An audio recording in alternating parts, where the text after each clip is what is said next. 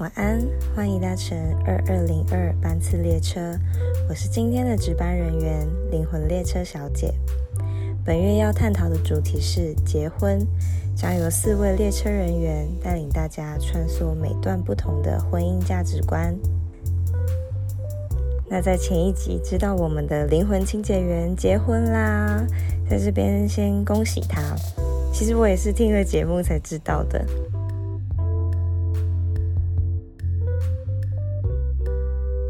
那上一集听到，嗯，两个人走入婚姻，这集就让我带给大家一个不太一样的价值观。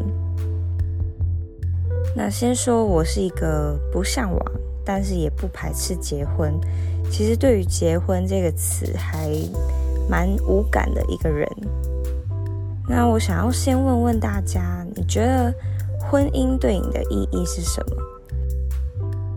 是粉红泡泡的两人世界呢，还是生小孩，还是嗯三十岁了好像还没做，就有点奇怪啊？可能朋友啊别人都在结婚，好像好像我也该结，还是是你爸妈每一天都在问，每一天都在催促你的事情？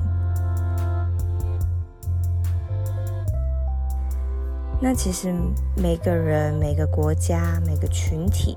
甚至是宗教对于婚姻的定义都都不太一样。嗯，有的是一夫一妻，有的是一夫多妻，有的是因为宗教而结婚，甚至像古代的那些公主也会下嫁和亲。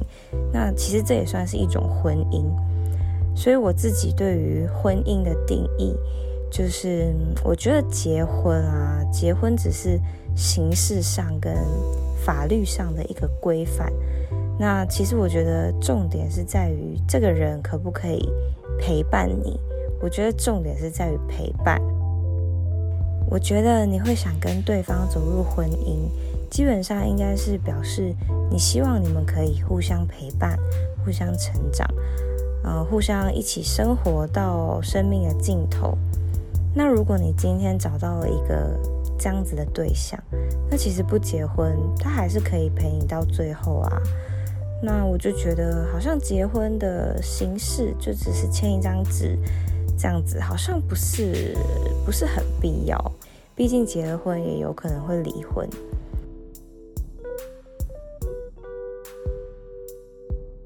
那我觉得，对我来说，婚姻是一个有一点沉重的一个词。那除了爱情，你要负责的不是只有自己，也不是只有对方，甚至有两边的家庭啊，共同的财产、共同的时间、习惯、孩子等等，很多复杂又很枝微末节的东西。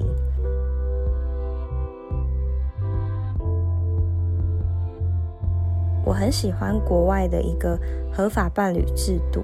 那因为其实，在台湾结婚啊，或是离婚都很容易，就是找几个证人啊，几张纸、几百块，去户政事务所就可以改变一段关系。可是，其实，在很多国家，结婚是容易的，可是离婚却很难，就是非常的耗时又非常的贵。那合法伴侣制度呢，算是比较有有弹性的做法，既可以。拥有法律的一些保障，又不至于像结婚这么沉重。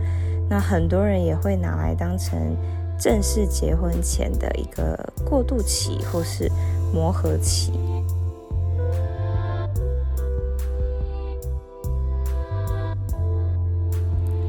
那无论如何，结不结婚都没有一定的答案。但是结婚绝对不是爱情唯一的终点。无论正在收听的你正处于感情中、人生中的哪个阶段，都希望你好好的爱自己，充实自己，重视自己的身心，才能让你自己更快乐。我们一起加油！谢谢你今晚的收听，晚安。